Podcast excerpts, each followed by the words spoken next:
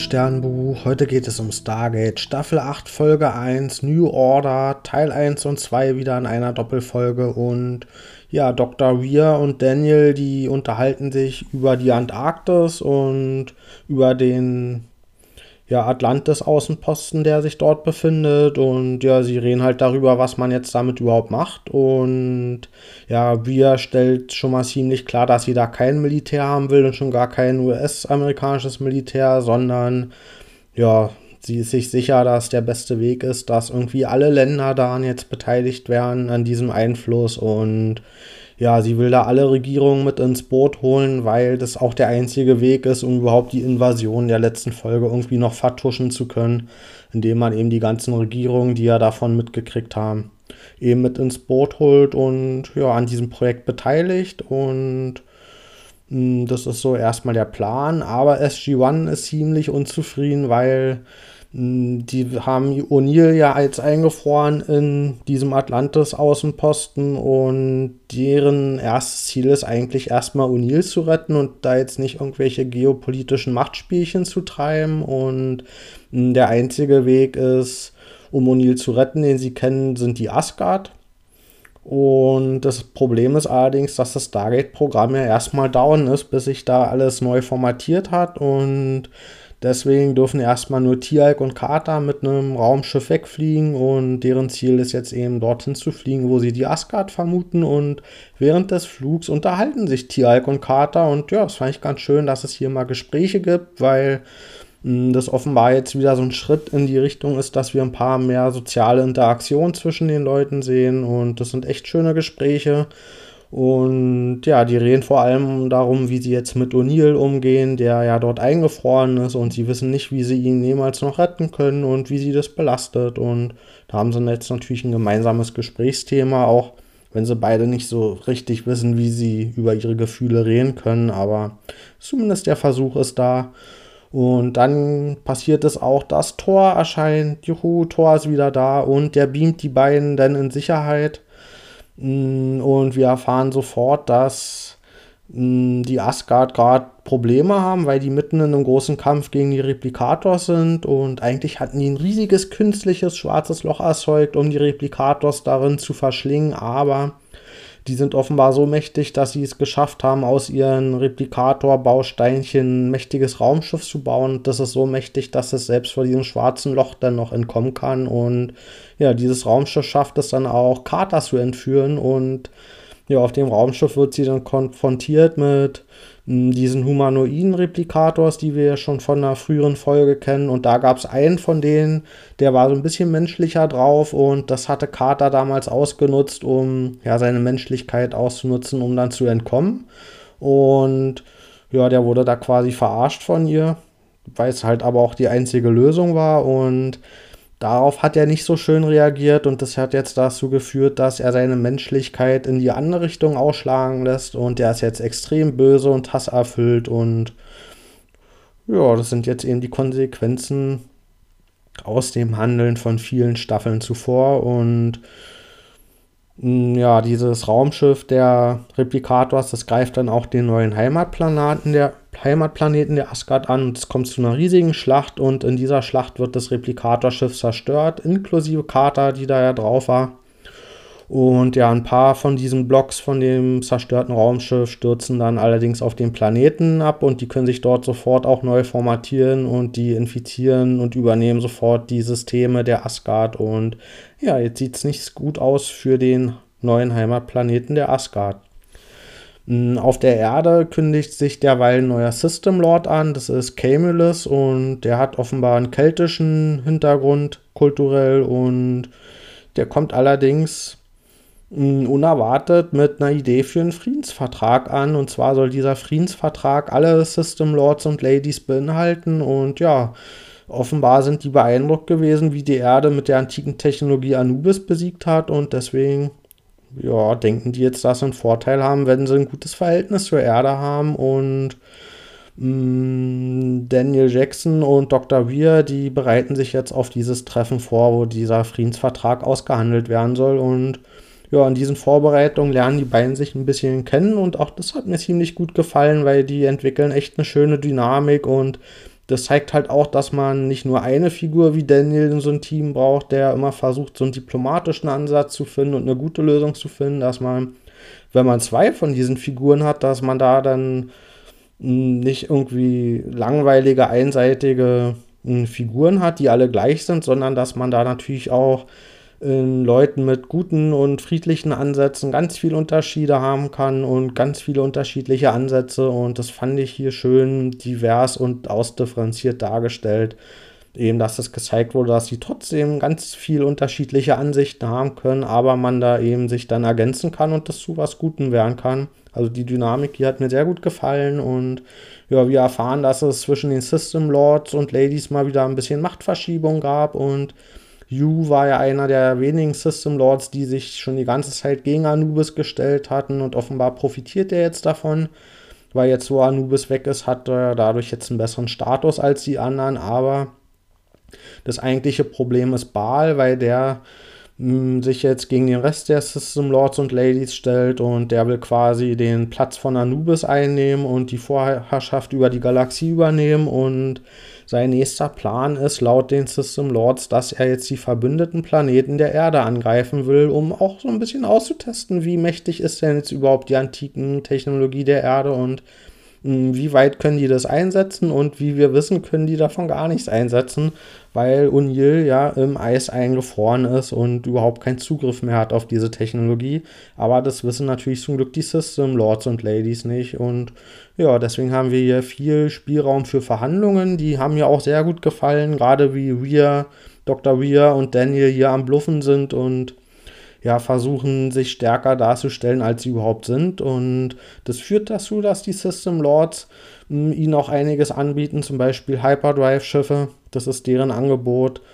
Und wir durchschaut das aber sofort. Also hier sieht man, dass sie halt diplomatisch tatsächlich einiges drauf hat und sie durchschaut das sofort, dass die Lords und Ladies natürlich Baal besiegen wollen, um dann sein Territorium und seine Flotte zu übernehmen und sich selbst mächtiger zu machen. Und deswegen beansprucht sie in diesen Verhandlungen, falls es gelingt, Baal zu besiegen, dass dieses Territorium und die Flotten in die Hände der Erde dann kommen. Und das ist natürlich was, was die System Lords und Ladies überhaupt nicht so toll finden. Und hier hat sie wirklich mal so eine Ebene eingenommen, wo sie auf Augenhöhe verhandelt mit diesen Leuten, mit den Guault und halt wirklich auch Sachen aushandelt, die die auch selbst haben wollen. Und das ist eine Ebene, die Hammond zuvor nie erreicht hat und ja, hat mir ja auch extrem gut gefallen. Und dadurch werden jetzt allerdings die Lords und Ladies in eine Ecke gedrängt und das führt dazu, dass sie jetzt ihre Schiffe zur Erde bringen und die Erde ja zumindest bedrohen. Allerdings geht es nicht lange gut, weil nämlich Tialk mit Thor erscheint, mit einem Raumschiff der Asgard und das beeindruckt natürlich die Guault. Und ja, Thor mit seinem mächtigen Asgard-Raumschiff, der beamt dann auch O'Neill hoch und ja, der schafft es, ihn aufzutauen und einen kurzen Moment noch sein antikes Wissen zu verwenden und in dieser Zeit baut O'Neill dann ein Gerät und ja, danach löscht dann Thor dieses antike Wissen aus O'Neills Gehirn, sodass er nicht explodiert, also sein Gehirn nicht überlastet ist und ja, und O'Neill hat allerdings in der Zeit ein Gerät gebaut und wie wir dann später erfahren, kann man mit diesem Gerät diese Replikator-Elemente final zerstören. Also, dass die sich nicht jedes Mal wieder neu formatieren können. Also, wir haben jetzt endlich eine ultimative Waffe gegen die Replikators. Und ja, mit dieser Waffe gelingt es dann auch, den Heimatplaneten der Asgard zu befreien. Und ja, Carter ist auch noch da.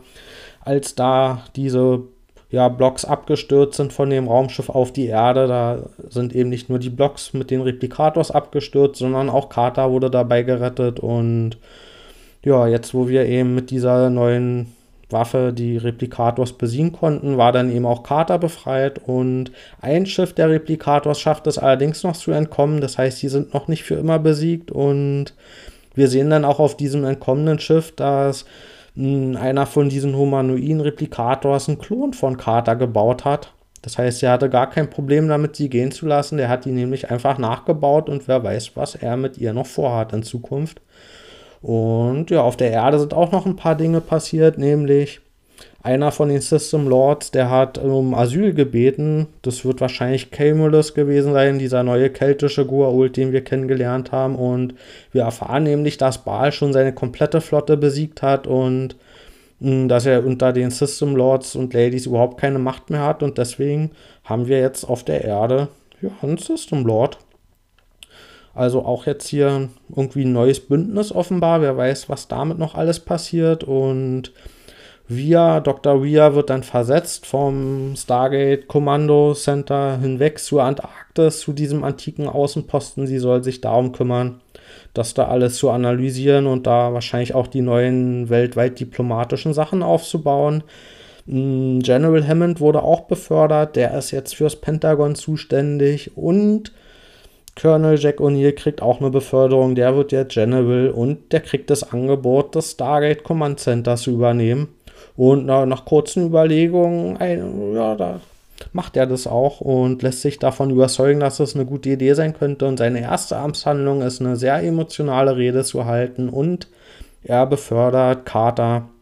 Carter wird jetzt Colonel und übernimmt im SG-1-Team quasi O'Neills Position ja, als neue Anführerin, weil O'Neill natürlich als General vom Stargate Command Center nicht mehr selbst jetzt auf diese Mission gehen wird. Und ja, damit ist die Folge vorbei und es hat sich einiges verändert. Ich gebe der Folge 8,75 von 10 Sternen. Ich fand diesen Handlungsstrang mit Carter und diesen humanoiden Replikator fand ich ziemlich schwach, also noch am schwächsten und ja, der hat sie dann irgendwie in so eine telepathische Fantasiewelt geholt und wollte damit ihr für immer glücklich werden und hm, Letztendlich hasst er sie aber, weil er nämlich sie liebt, aber sie liebt ihn nicht zurück und das hat dazu geführt, dass er sie dann gehasst hat und Mm, ja, das fand ich für eine künstliche Intelligenz, sollte das jetzt vermutlich darstellen, dass es seine Art ist, mit Emotionen umzugehen und dass er das alles nicht so richtig versteht, wie das so ja, zusammenspielt mit Liebe und Hass und abgewiesen zu werden und sonst was alles. Aber letztendlich habe ich hier gar nicht den großen Unterschied gemerkt zu toxischer Männlichkeit und wie eben diese Abhängigkeit, Verhältnisse und auch dieses Machtausüben halt einfach auch bei Menschen existiert und da hätte ich mir von der künstlichen Intelligenz irgendwie was Besonderes gewünscht, als hier einfach nur so ein Abklatsch von toxischer Männlichkeit. Und ja, der einzige Unterschied zur Realität ist vielleicht, dass er dann am Ende ja diese Einsicht hatte und sie hat gehen lassen. Und ja, also dass er das dann so schnell quasi verarbeitet hat, das war dann vielleicht der einzige Unterschied. Aber insgesamt war mir das zu wenig besonders und interessant hätte ich mir irgendwie deutlich speziellere Emotionen gewünscht für so eine künstliche Intelligenz. Aber ich fand den neuen O'Neill richtig toll. Der hat zwar keine Erinnerung jetzt mehr an sein antiken Wissen, aber so ein kleines Fünkchen von der Weisheit scheint noch bei ihm drin zu sein. Und auch Dr. Ria fand ich richtig toll. Und gerade wie sie hier mit den ja, Gua'uld verhandelt hat und mit der Dynamik mit Daniel, das hat mir richtig gut gefallen. Und so leid es mir für Hammond tut, wischt sie hier mit ihm den Boden auf. Also sie hat ja wirklich in ein, zwei Folgen schon mehr abgeliefert als er eigentlich in sieben Staffeln. Also fand ich wirklich beeindruckend und ja, war auch eine kleine Genugtuung für mich, dass ich hier ein paar Kritikpunkte, die ich in der Vergangenheit immer mal wieder geübt habe, gerade an diesen Arschloch O'Neill und auch an den zu militärischen Fokus der Serie von diesem eigentlich ja wissenschaftlichen Programm hier. Und das war für mich schon eine kleine Genugtuung, auch dass hier so einige Aspekte sich jetzt zu dieser Richtung entwickelt haben, wie ich mir das eigentlich immer gewünscht hatte. Und das ist für mich auch ein Zeichen, dass die MacherInnen das halt auch selbst eingesehen haben, dass gerade für eine Science-Fiction-Serie man da ein paar Sachen auch mal irgendwie weiterdenken muss und man da nicht irgendwie in dem Weltbild der 1990er irgendwie so hängen bleiben kann. Also hat mir wirklich gut gefallen und ja, für die Staffel jetzt wissen wir, dass der humanoide Replikator entkommen ist und ja, sich ja auch so ein Klon von Carter gebaut hat. Also da wird jetzt vermutlich noch einiges passieren und uns wurde jetzt hier Baal als neuer Oberbösewicht vorbereitet und wir haben noch nicht viel von ihm gesehen und ich hoffe, dass sie mit ihm erzählerisch und vor allen Dingen auch emotional ein bisschen mehr anfangen als mit Anubis. Also, dass uns hier auch ein paar ja, persönliche Konflikte noch aufgebaut werden und der nicht einfach nur so ein Vehikel wieder ist, um einfach nur besiegt zu werden und so eine ja, charakterlose Bedrohung darzustellen, sondern da hoffe ich jetzt schon, dass sie da bei Baal ein bisschen mehr noch draus machen. Aber das sind jetzt so die beiden großen Bedrohungen, die für diese Staffel jetzt erstmal angekündigt wurden. Und ja, was es mit dem hm, mit dem Atlantis-Außenposten auf sich hat und was sich da noch alles entwickelt, das wissen wir natürlich auch noch nicht, aber wir wissen, dass es die Serie Stargate Atlantis geben wird und ja, das wird vermutlich die Verbindung dann dahin sein. Also dann, bis bald.